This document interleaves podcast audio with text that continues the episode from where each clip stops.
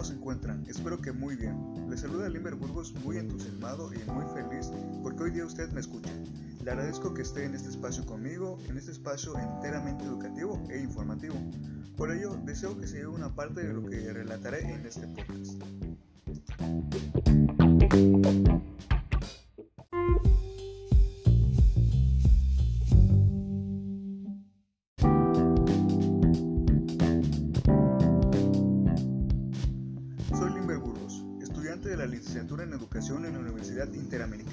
Desarrollo UNID en su campus Cozumel Quintana Roo, en México. En este espacio comparto mis concepciones, pareceres e ideas relacionadas a las actividades presentes en el currículo académico de mi institución, por lo que le invito a escuchar mis podcasts que podrá encontrar en ese apartado, en donde relato sobre diversas cuestiones y temas interesantes que le puedan interesar. Emprendamos pues con este podcast.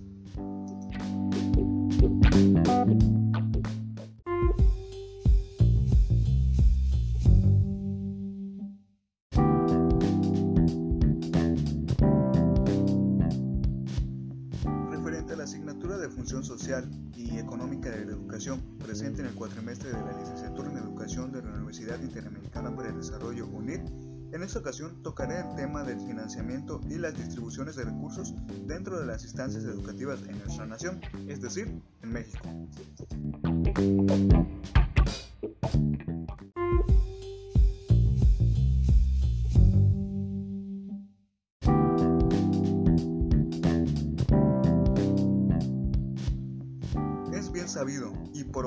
Que, si un Estado o nación invierte, gestiona y financia pertinentes recursos al sector educativo, el impulso guiado al desarrollo de dicha nación se impulsa. Por ello, decenas de países alrededor del mundo optan por invertir en este sector,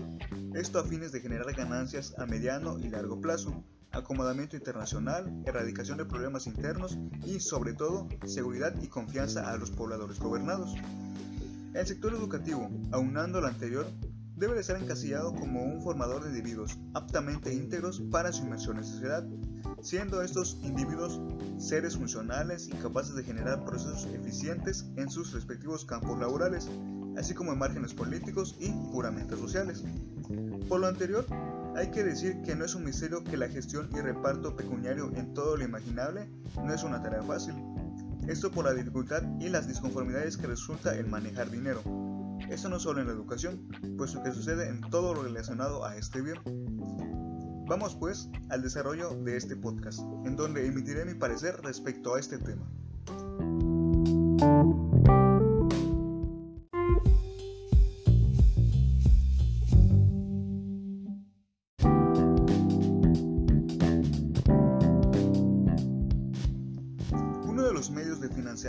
Y evaluación suscitado y utilizado en el gobierno del país es el llamado presupuesto basado en resultados, que, como su nombre indica, la financiación que resulta de esta medida se basa en los frutos resultantes de cierta inversión realizada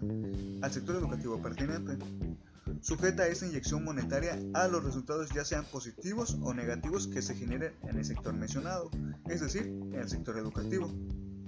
Esta inversión, por obvias razones, se sustenta de organismos, consejos y secretarías creadas e impuestas por el gobierno, y los manejos y regulaciones que se dan dentro de estas instancias de carácter gubernamental.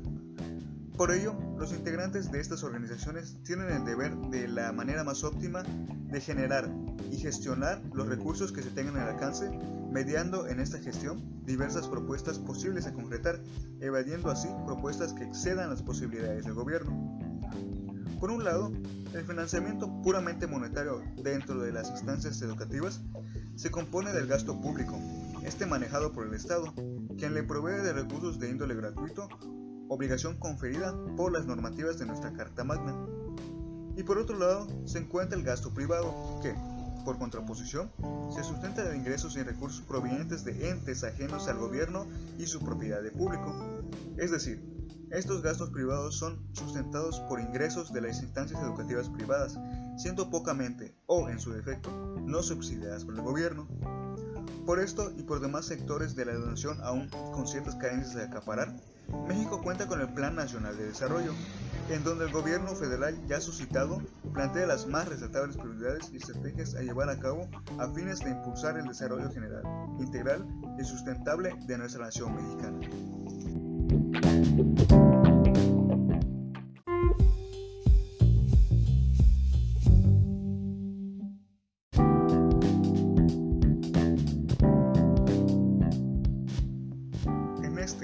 Sexenios anteriores que han acontecido a nuestro país, los presidentes electos en curso han propuesto sus respectivas reformas educativas a fin de generar el cambio tan anhelado que el sector educativo requiere.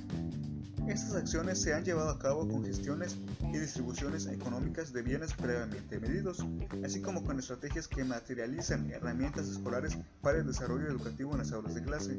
Ejemplo de ello es el equipamiento de artilugios digitales como computadoras en las escuelas de diversos niveles educativos, distribución gratuita de libros de texto y por otro lado tenemos el manejo docente y los apoyos económicos directos, también que han sido una opción tomada por el Estado en miras de impulsar la calidad educativa. Por ello, la capacitación docente, las entregas de becas, así como los programas evaluativos, la implementación de escuelas de tiempo completo, la inserción del idioma inglés en los programas curriculares, entre muchísimas propuestas más llevadas a cabo, han sido partícipes en los planes propuestos para la mejora educativa en México. Por lo anterior,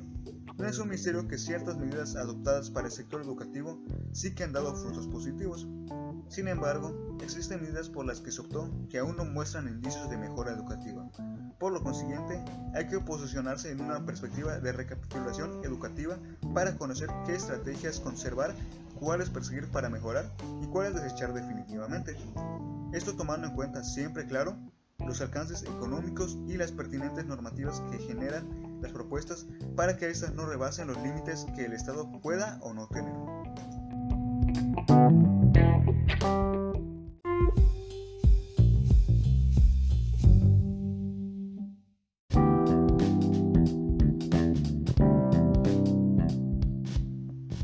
Ahora bien, para no adentrarme al mundo complejo y rebuscado de las finanzas gubernamentales, deseo emitir mi juicio respecto a los procesos y presupuestos anteriormente mencionados es decir, el financiamiento y la asignación de los recursos públicos dentro de las instancias educativas de la nación. Desde mi perspectiva, considero que las planeaciones actuales en el mandato de nuestro presidente nacional, el licenciado Andrés Manuel López Obrador, quien como nuestro presidente actual, así como con otros presidentes electos anteriormente, ha optado por invertir en educación nacional, que van desde la creación de mayores montos porcentuales dirigidos hacia la Secretaría de Educación Pública, así como la creación de la llamada Beca Universal Benito Juárez, entre otras medidas de repartición financiera.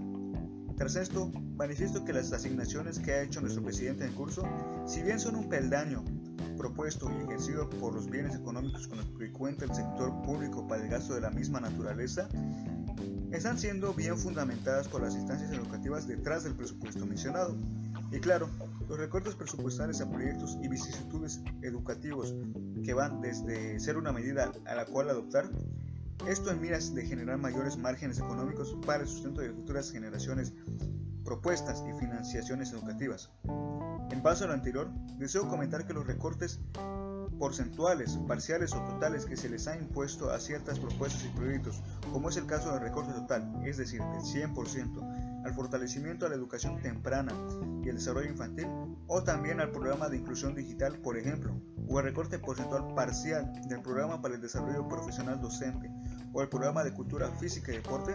con un recorte de 60 y 36% respectivamente, si bien son medidas para la generación recabadora de montos económicos más altos para las propuestas nuevas. No deben de desecharse las planeaciones y propuestas que los programas y proyectos que a los que se les realizó el recorte, puesto que hay que tomar y tener en cuenta que las medidas y los alcances a los que estas cuestiones que han sido eliminadas completamente aspiraban a llegar,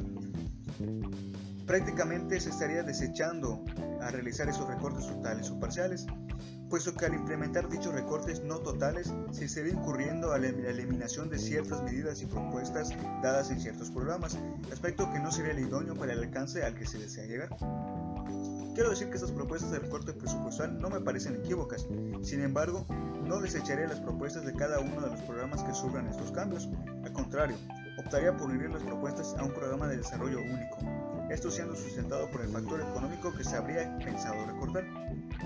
Entre otras de las consideraciones que deseo palpar en este podcast se encuentra la ética y moral gubernamental y jurídica que resulta de la rendición de cuentas. Para emprender con este apartado, hay que definir a la rendición de cuentas como el recuento de las gestiones, inversiones y gastos y así como financiamientos económicos que se suscitan dentro del gobierno de un presidente y su gabinete, haciendo lo más transparente posible la información que se disponga sobre estos manejos monetarios, emitiendo así cualquier irregularidad u ocultación de la información pertinente acerca de estos manejos. Vaya, que por lo anterior la rendición de cuentas debe ser una actividad jurídicamente preceptiva del gobierno, esto más que una labor moral a cumplir, puesto que este acto de transparencia total está pegada a la lista de las obligaciones a cumplir del gobierno, haciéndose así una labor obligatoria para que este sector, más que una obligación ética moral, a pensar si se desea cumplir o no.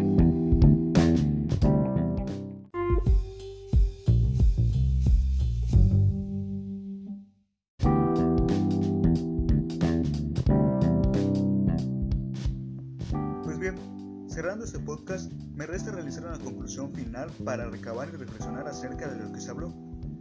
La educación desde siempre ha sido una herramienta contemplada como un artilugio poderoso para impulsar el desarrollo nacional de nuestra nación. Por ello, en su paso sexenal, diversos presidentes han propuesto mejoras para resanar las múltiples deficiencias que se encuentran presentes en este sector. Esto a fin de emprender a sanar el gran dolor nacional, la utopía inalcanzable que por décadas enteras ha propiciado a la nación, como una promotora ciertamente deficiente de la educación, reflejándose esto de manera gráfica a nivel global, desfavoreciendo el papel de los millones de estudiantes y docentes que componen el sector educativo en México. Vaya que esta situación no es algo que se resolverá de un día para otro, sin embargo, el camino para generar este cambio sí que puede surgir de manera rápida y eficiente, esto claramente en un papel, pero el punto es que no debe de quedarse en este, sino que debe de salir de lo impreso para empezar a concretarse. Esto en base a propuestas realmente sólidas y que siempre tengan un bien común dirigido por y para el pueblo de nuestra nación, sin dejar de lado la labor de transparencia y financiamiento responsable y cuantitativo del gobierno, quien debe de proveer las gestiones y manejos que se vivan dentro de ese proceso. El pueblo no está exento de estos procesos, por lo que la información debe de llegar a ellos de oportuna, verídica y concisa manera.